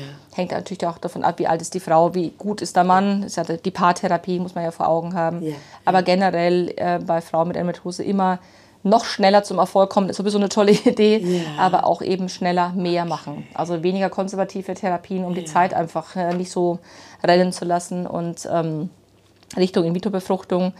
Äh, und zwar sogar ganz häufig kombiniert mit einer ICSI-Therapie. Auch oh. wenn der Mann gute Spermien hat. Gerade yeah. dann, weil viele Frauen mit Endometriose ein vermutlich immunologisches Problem um die Eizelle herum, wir haben, kann man nicht genau, äh, noch, noch nicht genau sagen haben, dass die quasi sagen, die Spermien ablocken, nennen wir es einfach yeah. mal so, dass sie gar nicht bindungsfähig sind, die Spermien an der Eizelle nicht, nicht binden können, weil die Eizelle irgendwie so sich abschottet, yeah. immunologisch gesehen. Also wenn man reine IVF-Therapie macht, ohne Mikroinjektion, ohne ICSI, kann es yeah. passieren, sehr häufig, dass diese Paare eben oder bei den Frauen keine Befruchtung eintritt. Das heißt, dass die Eizellen einfach unbefruchtet in der Kultur liegen und yeah. doof gucken und yeah. dann mal die ganze Therapie umsonst. Also dann eher ICSI und auch schneller zu diesem Schritt gehen, als es vielleicht sonst üblich ist bei jungen Frauen, wo man es erst mal so vielleicht ein paar Mal anders versuchen möchte. Yeah. Also flott werden. Interessant. Ist, ist meine Devise. Ja, toll. Mhm. Interessanter Hinweis, das äh, ja. wusste ich auch nicht. Weil ja jede, jeder Zyklus, jedes Auf und Ab der Hormone, jede Blutung macht ja, ja wieder mehr Endometriose. Und gerade wenn die frisch operiert sind, dann wieder vor sich hin zu dödeln, sage ich immer, und monatelang rumzuprobieren. Ich sag mal, wenn jetzt gerade eine OP hinter ihr liegt, loslegen. Jetzt ist gerade alles saniert, loslegen. Jetzt sind die besten Chancen, dass es klappt, bevor wieder dieser Mist nachwächst, was ja, häufig genug passiert. Ja, na klar. Mhm. Wahnsinn, okay, das ist ja super. So, ich habe noch mehr, noch mehr Fragen. Vielen, ja. vielen Dank. Sie beantworten die alle, die Fragen alle so Trink großartig. Tee, ja. ja, na klar, auf jeden Fall. Sehr gerne. Ähm, Sie hatten mal erwähnt, das fand ich zum Beispiel ganz spannend, dass es da einen Zusammenhang gibt, zum Beispiel bei Zysten-OPs, ähm, wenn man da zu viele von macht, mm. tatsächlich, dass es auf die Einzelreserve geht. Das habe ich auch noch nie gehört. Mm. Das ist ja spannend. Im Prinzip ist ja der Eierstock aus verschiedenen Gebsanteilen zusammengesetzt und unter der Oberfläche liegen die Eibläschen, die Follikel ne, von ja. Natur aus. Und wenn Zysten, was ja häufig der Fall ist, die Oberfläche mit betreffen, schält man beim äh, Ausschälen, wenn man es noch so liebevoll macht, noch so genau in dieser, in dieser Schicht eben bleibt. Äh, also wirklich auch bei Super-OP-Technik nimmt man immer, immer, immer auch normales, gesundes Eisstockgewebe mit.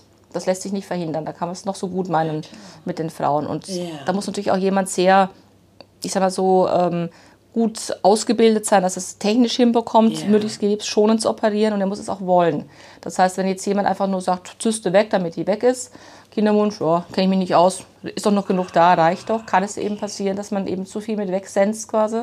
Yeah. Und dass die Frauen will ich dann deswegen schon natürlich auch früher in die Richtung Wechseljahre gehen, weil einfach so viel Gebe weggenommen wurde oder yeah. eben sich sehr, sehr schwer tun, schwanger zu werden. Wahnsinn. Also Zysten nur operieren, wenn es einen wirklichen Grund gibt. Es wird viel zu viel rumgeschraubt an den äh, Eierstöcken der Frauen, viel zu viele Zysten-OPs yeah. gemacht, eben, die völlig überflüssig sind. Und wenn man halt überlegt, so eine Frau kann natürlich mal Schmerzen durch eine Zyste haben, klar. Yeah. Aber wir haben, wenn wir funktionieren, einmal im Monat haben wir eine Zyste, nämlich unseren Follikel. Der yeah. ist auch anderthalb, zwei Zentimeter groß. Und aus dem gesprungenen Eibläschen entsteht immer eine Gelbkörperdrüse, Schrägstrich Zyste. Und klar kann die mal wehtun, die kann yeah. mal einbluten, die kann mal größer sein als normal. Aber wie oft junge Frauen mit diesen eingebluteten Gelbkörperzysten, was ja yeah. etwas ganz Normales ist, in die OP geschickt werden, von wegen große Zyste tut weh, raus damit. Die hätte man mit Schmerzmitteln für ein paar Tage gut äh, behandeln können und die bilden sich zurück, die Zysten, die am allermeisten. Und dann hätte man den Frauen diese OP erspart und den Verlust von Eischocksgewebe. Also so konservativ wie möglich, was Zysten anbelangt. Wenn es natürlich welche sind, die auffällig aussehen, also verdächtig im Sinne von in Richtung Bösartigkeit gehen könnten. Okay. Oder wenn die aus festen Gewebe bestehen, Dermoide zum Beispiel, sind Mischgespülste, die mit Zähnen, mit Haaren, mit Talg, also mit ekligen, in Anführungszeichen, yeah. ähm, ja, Geweben gefüllt sind, die sollten schon entfernt werden, weil die ja dann auch irgendwann mal richtig Ärger yeah. machen können.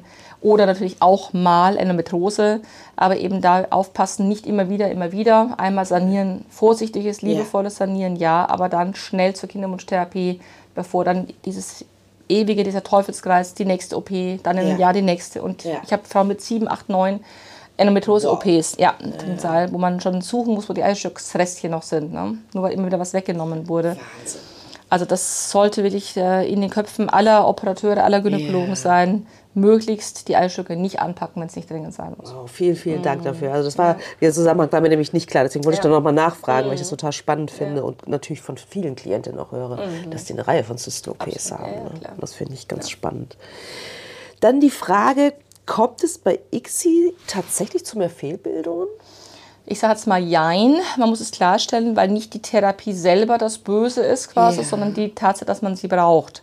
Das heißt, wann machen wir ICSI? Wir machen ICSI, wenn die Männer sehr, sehr schlechte Spermienqualität haben. Yeah. Und da ist es bekannt, dass Männer mit einem OAT-Syndrom, also zu wenig, zu wenig schnellen und zu wenig normal geformten Spermien, ähm, einen etwas höheren tja, genetischen Risikofaktor mit hineinnehmen in eine Schwangerschaft mit ihrer Frau oder Freundin, wie auch immer.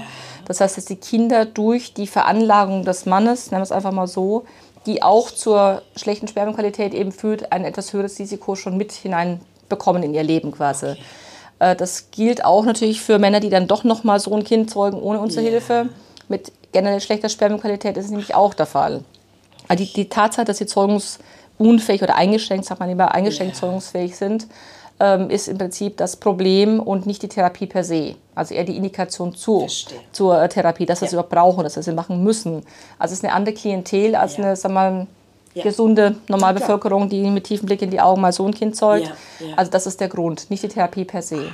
Okay. Finde ich eine ganz, äh, auch mhm. ganz, ganz ja. spannend. Das ist ja irgendwie so, so ein Mythos, glaube ich, dass ja, der so ein bisschen genau. Alle haben immer furchtbare Angst, dass nur, nur quasi schwerstgestörte ja. oder missgebildete Kinder entstehen. Nein, ich sage mal, fast alle Kinder sind gesund, die mit ja. ICSI gezeugt werden. Es ist halt ein Hauch von mehr, diese 1,5 oder 1,6 Prozent, klar, okay, nach Studienlage ist ein Hauch von. Riesig, wollte ich gerade Und ich denke mal, dass es vielleicht auch mit daran liegt, dass diese Kinder extrem gut untersucht werden, wenn man weiß, dass die aus einer ICSI-Therapie entstanden yeah, sind. Ja, die werden nochmal von den Kinderärzten ganz anders äh, ja. auf jedes Detail vielleicht untersucht oder auch von der Hebamme schon, als es vielleicht bis wenn ein Kind mal ebenso gezeugt yeah, wird. Also eine Mischung von beiden. Okay. Aber generell besteht ein etwas höheres Risiko durch das, was die Männer mit hineinbringen ja. in die Schwangerschaft quasi. Okay, mhm. ja, das klingt logisch.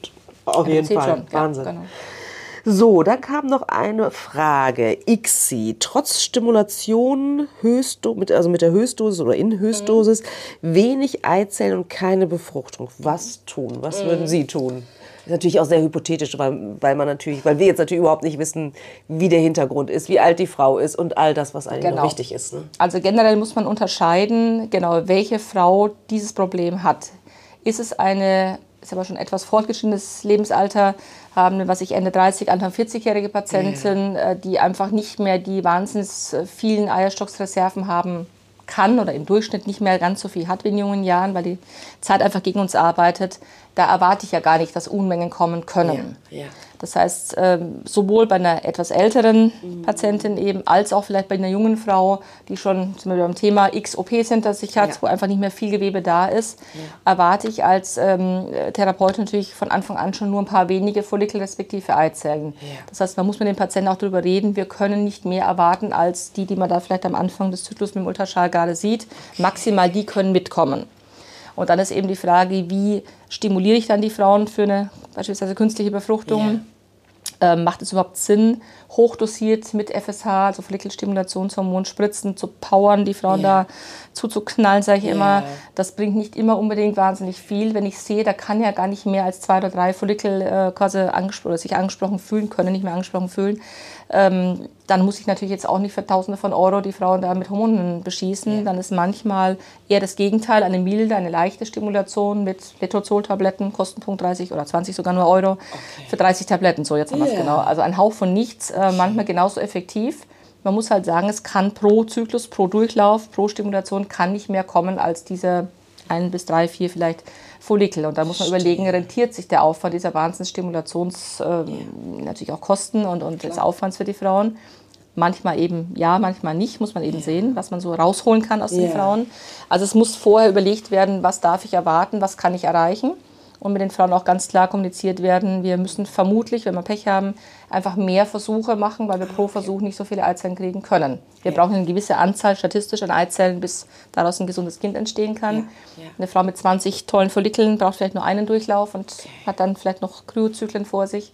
Eine Frau, eine, sag mal, die nicht gut reagieren kann, von der Erwartungshaltung schon, weil nur wenige Follikel da sind muss einfach mit wenigen rechnen. Wo nichts ist, kann man nicht mehr rausholen. Das ist einfach so. Ja, ja. Das ist sozusagen eine Klientel jetzt schon fast altersunabhängig. Die etwas älteren oder die jüngeren, die eigentlich noch gute Qualität haben müssen, aber einfach mit wenigen Eizellen rechnen müssen, können ja trotzdem schwanger werden. Das Glücksei muss dabei sein.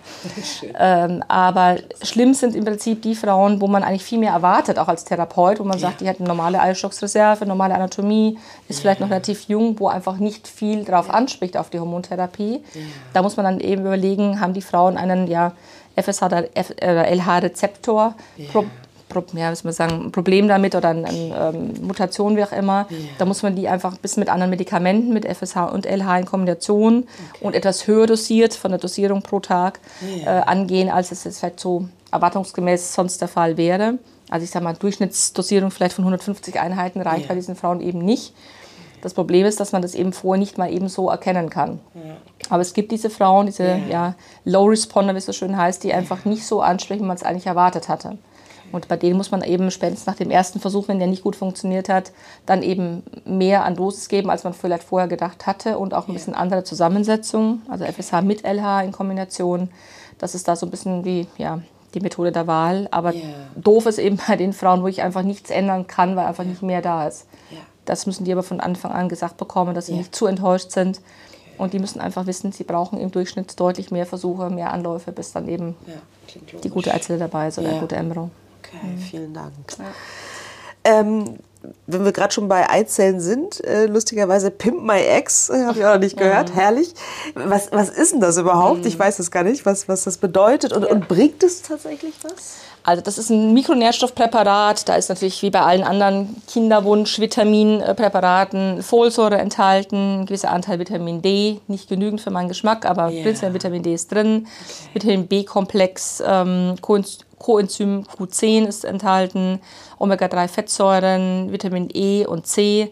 Also im Prinzip alles, was den Energiestoffwechsel der Zelle ähm, verbessern hilft, quasi, was yeah. ähm, antioxidativ wirkt, also wirklich den Zellstoffwechsel ankurbelt. Yeah. Das heißt, das sind alles wichtige Mikronährstoffe, die wir Menschen für alle Zellen, nicht nur für die Eizellen brauchen. Okay. Deswegen ist natürlich das sehr gut promoted von der Firma. Ne? Yeah. PMX klingt toll, als ob das alles nur in die Eizelle hineingeht und okay. ne? Da Wunder bewirkt. Ja. Das tut es nicht, leider. Es ist gut, wie alle anderen guten Präparate, ja. die jetzt keine Namen natürlich nennen, ja. auf dem Markt auch. Da gibt es eine Menge inzwischen, die wirklich gut sind. Nicht ganz äh, günstig, aber gut. Das heißt, wir können damit den Mikronährstoffmangel quasi ausgleichen, den wir halt über die normale Ernährung, hat man gerade schon das Thema, okay. eben sonst haben. Ja, dass es aber dann wirklich nur in die Eizelle hineingeht und die Verstehe. von 0 auf 100 bringt, ja. ist nicht zu erwarten, okay. dürfen wir nicht erwarten. Es ist auf jeden Fall gut, etwas in diese Richtung zu nehmen, von welcher ja. Firma auch immer. Ja eben um ja, den Energiestoffwechsel möglichst zu verbessern, aber dass man damit jetzt Eizellen Wunder an Eizellen Wunder bewirken kann, leider nicht. Wäre wunderschön, wenn es so einfach wäre. Mhm.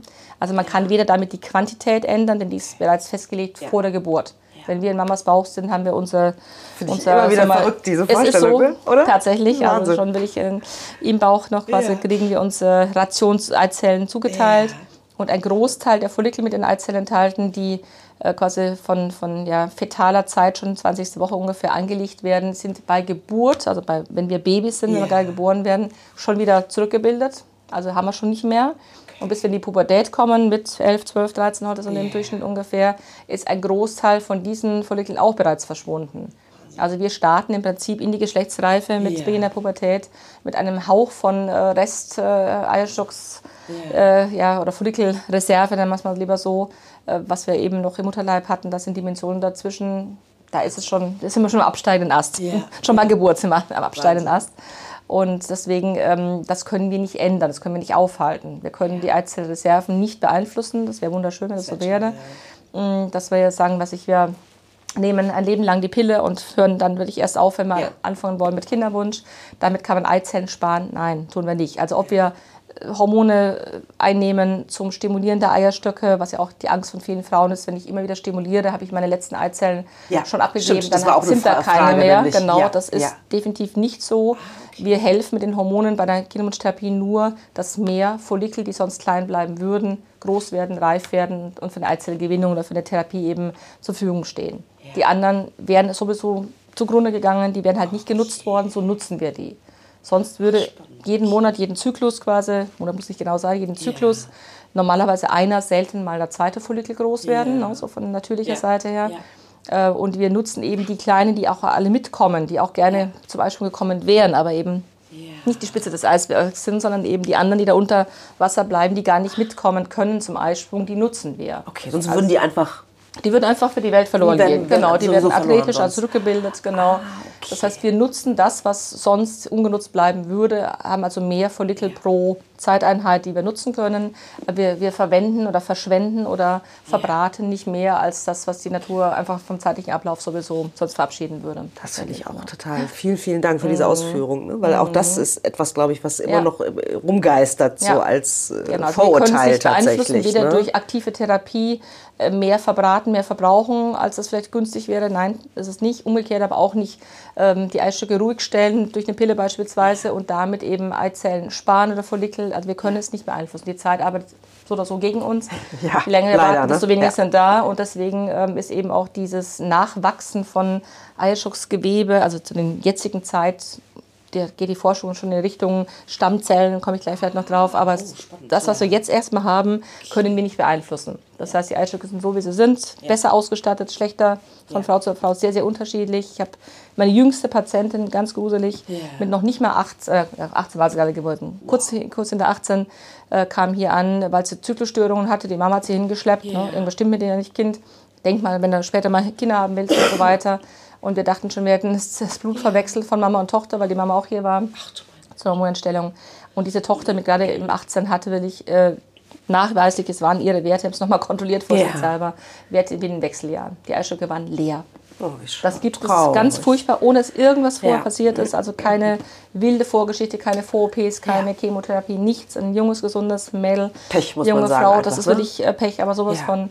Das heißt, die ist schon durch, konnte, der konnte ich natürlich auch nicht mehr helfen, ganz klar. Auch, auch keine, also da war auch noch nicht, nicht irgendwie noch ein paar übrig, dass man die, die noch hätte Es noch war mal null, ein, es war null. Das war in den letzten können, ja? Zügen quasi, wo man äh, schon gesagt, sie Wahnsinn. ist jetzt im Prinzip schon da, demnächst Ja. kommend Menopause, also Ja. weit in den Wechseljahren mit 18. Furchtbar, gar Ja. keine Frage.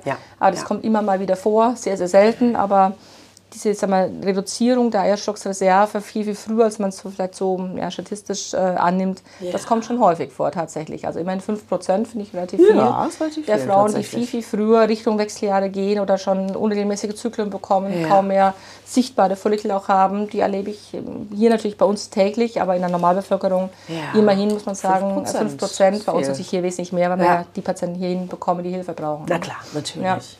Ja. Spannend. Aber okay. eben dieses Nachwachsen geht nicht, aber dass wir vielleicht irgendwann mal in absehbarer Zeit, das ich auch das ist eben etwas, was auch von wegen Forschung, in welche Ja. Richtung geht das, äh, Richtung Stammzelltherapie.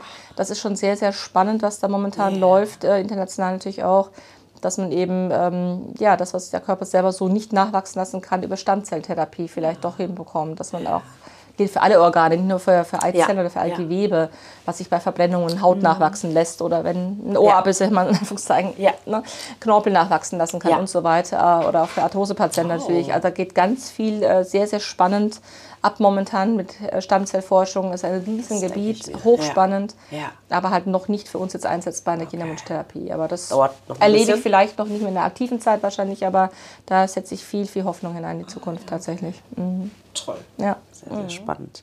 So, was haben wir noch? Ich glaube, wir haben noch eine Frage aus der Community, die ich jetzt noch nicht ähm, äh, gefragt habe. Ähm, Kryo im natürlichen Zyklus oder komplett gesteuert? Ich muss gestehen, dass ich noch nicht mal weiß, was das bedeutet. Aber Sie Ich wissen schon. Bin ich beruhigt. Also es geht um diesen Cryo-Embryotransfer. Ja. Das heißt, dass man eben ähm, überzählige befruchtete Eizellen oder, was ich vorher schon sagte, bewusst alle, die Ja. im Rahmen der künstlichen Befruchtung äh, zustande kommen, einfriert erstmal. Ähm, um bewusst einen späteren Embryotransfer zeitversetzt Ja. durchzuführen oder weil man halt noch was übrig hat, was aus dem ersten Versuch eben übrig geblieben ist, um eine weitere Chance zu nutzen. Und dann ist die Frage, wie man diese Eisbärchen, sagen wir liebevoll, eben an die Frau bringt. Ähm, bei Frauen, die halbwegs regelmäßige, alle vier, fünf Wochen kommende Zyklen haben, kann man eigentlich fast immer, ohne dass man das großartig beeinflussen muss, äh, die äh, Kryoembryotransfers im natürlichen Zyklus machen. Ne, das heißt, so tun, als ob die Frau mit dem Eisprung, der in diesem Zyklus Ja. eben zustande kommt, schwanger wird, der Natur vorgaukeln. Ja. Du bist gerade mit diesem Eisprung schwanger. Man taut dann die Eisbärchen der Kryoembryonen eben genau eingepasst in den natürlichen Zyklus der Frau auf und gibt dann eben ein paar Tage später den Embryotransfer in die Gebärmutterhülle zurück. Das heißt, die Natur denkt dann oder der Körper der Frau, aha, da kommt gerade jemand an, der mit dem Eisprung entstanden ist. Also natürliches Ambiente, möglichst ähm, ähnlich eben der Natur. Bin ich ein Riesenfan von, versuche ich bei allen Ja? Frauen, wenn es irgendwie geht, zu machen. Ist immer das Beste tatsächlich, Ja. weil es einfach das natürliche Milieu ist. Wir verändern es nicht. Das Ja. Natur muss immer das Beste sein, ist so. Es geht halt nicht bei jeder Frau mal eben so, weil nicht alle Frauen diese Superzyklen haben, sonst wären die auch nicht in Behandlung, Ja, ja, ja, hm, wenn das einmal so einfach wäre. Also man kann aber auch bei Frauen, die keine ganz normalen eigenen Zyklen haben, ein bisschen anstupsen, ein bisschen nachhelfen.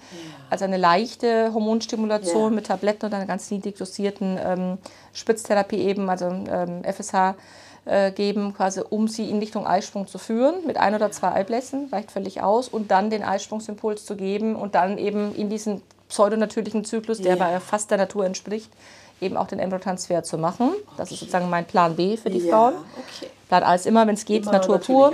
Genau. okay. Und äh, großer Vorteil dieser letztendlich natürlichen Zyklus im Sinne von der Eisprung hat stattgefunden und ich gebe das eingepasst in den Ablauf eben dann zurück, äh, ist immer der Vorteil, dass die, ähm, ja, die, die Hormone natürlich auch ähm, im körpereigenen Follikel oder dann später Gelbkörper, eben der, in der Gelbkörperdrüse natürlich auch produziert werden. Das heißt, die Frauen haben natürlich bessere Werte, als wenn alles nur von außen zugeführt wird, weil der Körper mitmacht, Logisch. selber aktiv ist. Ja, ja. Und wichtig, es gibt ein, mh, ein Hormon, nennen wir es mal so, ähm, einen Botenstoff, der nennt sich Relaxin, der also für die, für die Blutversorgung und für den Blutdruck und so weiter auch wichtig ist. Der wird nur im Follikel hergestellt und äh, spe- speziell in der zweiten Zyklushälfte in dem Ex-Follikel, also im gesprungenen Follikel. Ja. Und das ist wichtig für die Einnistung und für die Plazentabildung, für die Durchblutung und so weiter. Und den gibt es eben nur aus dem Follikel. Das heißt, wenn ich das nicht mit ins Spiel nehme, kann die Frau natürlich auch auf diesem künstlichen Zyklus irgendwie schwanger werden, hat aber etwas schlechtere Chancen, zum gesunden Kind zu kommen. Also man sollte das mitnehmen, wenn es irgendwie geht, dieses körpereigene, Ja, ja. diesen Wunderstoff quasi, Ja. wenn es irgendwie geht. Natürlich gibt es Frauen, wo man sagt, da kann ich jetzt zu Tode stimulieren, das geht einfach nicht oder der Aufwand ist zu groß oder zu teuer oder dauert zu lange, wie auch immer. Dann muss man eben diesen künstlichen Zyklus machen, in Anführungszeichen. Wird zum Beispiel bei Eizellspendetherapien ja auch gemacht für die Empfängerin, äh, weil die meistens gar keinen eigenen Ja, ja, Zyklus genau. irgendwie mehr Ja. hinbekommen können, sonst würden sie ja gar nicht zur Eizellspende gehen müssen. Dass man einfach Östrogen von außen zuführt, als Pflaster, als Tablette, da gibt es verschiedene Möglichkeiten oder als Hormonspray auch auf die Haut, um die Schleimhaut aufzubauen. Ja. Und wenn die eine schöne Dicke hat, so 8, 9 mm wird immer gerne gesehen, Ja. dass man dann einfach das Gelbkörperhormon, das Progesteron dazu gibt. Ja. So tut, als ob dann der Eisprung gewesen wäre, von der Hormonlage her. Und dann eben auch so, sagen wir, fünf Tage nach diesem Progesteronbeginn den Embryotransfer macht. Das ist dieser künstliche Zyklus, wo alles von außen gesteuert wird. Hat den Vorteil, dass es natürlich sehr genau ja, planbar ist. Gerade bei Eizellspendetherapie muss es ja auch alles über die Landesgrenzen hinweg äh, äh, koordiniert werden. Dafür ist es wirklich dann besser oder Ja. Ja. besser zu koordinieren und zu, zu managen. Aber wenn wir die Patientin hier haben und jetzt jemand durchaus bereit ist, auch zwei, dreimal zum Ultraschall zu kommen, versuche ich Ja. das immer im möglichst natürlichen Zyklus. Ah, okay. Also dann ist Ihre, Ihre Antwort ganz klar sozusagen bei Eindeutig, dieser Frage. natürlich. Wenn geht, mit Eisprung. Im natürlichen Ja, Zyklus. genau. Okay, wow. Ich glaube, wir sind bei der letzten Frage. Okay. Ähm, auch das geistert immer mal wieder rum, das höre ich auch immer mal wieder von meinen Klientinnen, diese Frage, wie gefährlich sind die gesundheitlichen Auswirkungen einer Hormontherapie? Wie schätzen Sie das ein nach 30 Jahren Erfahrung? Also ich klopfe jetzt mehr auf Holz. Also ich habe wirklich noch nie, noch nie, noch nie eine Patientin zu Schaden kommen lassen durch eine Therapie. Und ich weiß nicht, wie viele hunderttausende Zyklen ich äh, mitgemacht habe. Man muss halt überlegen, ähm, welche Hormone in welcher Dosierung, bei welcher Frau, bei welcher Konstitution, äh, welchen körperlichen Voraussetzungen, hormonellen, wie auch immer, eingesetzt werden dürfen und sollten. Das, was am ehesten, glaube ich, durch die Community schwebt, Ja. aus Angst vielleicht, weil viele Frauen Angst haben, die Hormone, die schrecklichen Hormone, was Ja. machen die mit mir? Ja.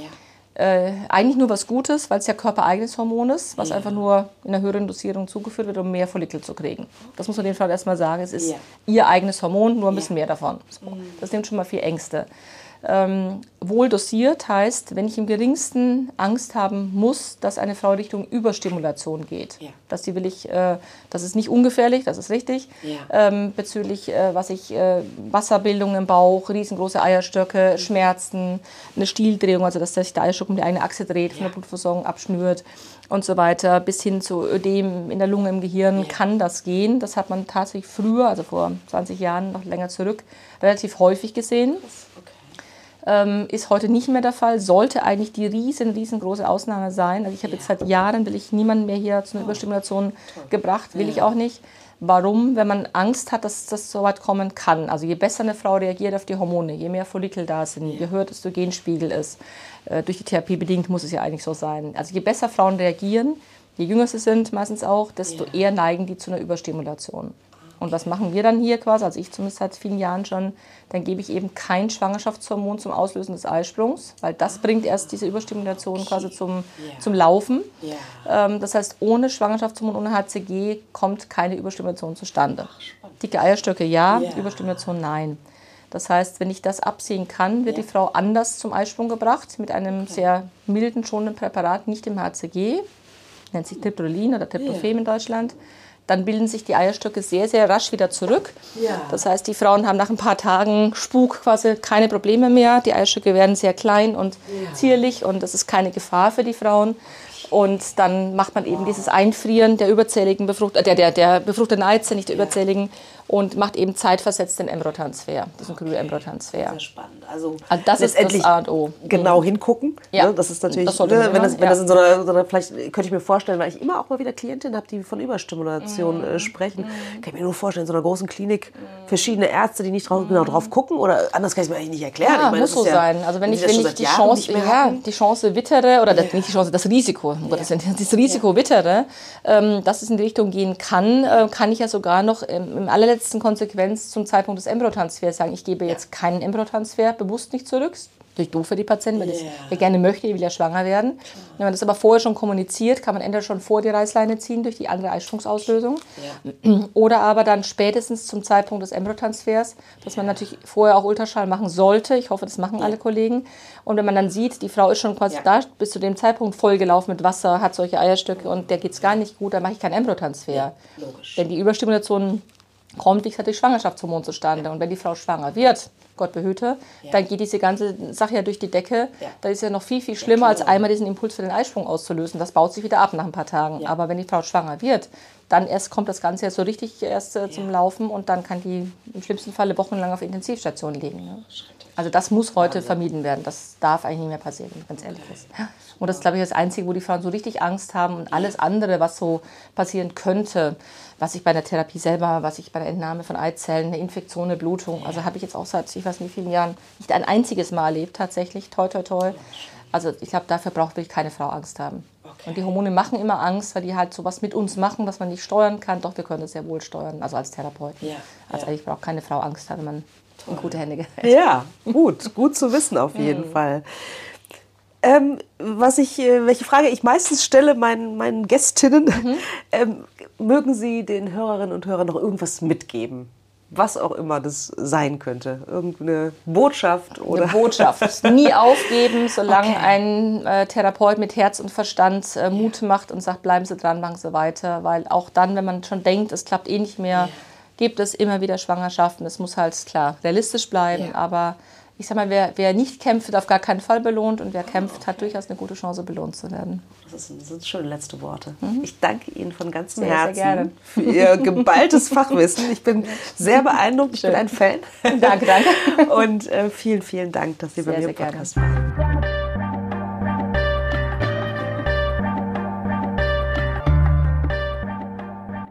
Wie immer interessiert es mich sehr, was ihr denkt. Schreibt mir doch gerne eine E-Mail über podcast.praxis-apia.de oder über Instagram, Facebook oder sonstige Kommunikationskanäle. Ich freue mich wirklich über jede Nachricht, die ich bekomme. Und ja, vor allen Dingen freue ich mich natürlich auch, wenn du wieder Zeit mit mir verbringen willst beim nächsten Mal bei Alles da, Noella nicht. Überleben ohne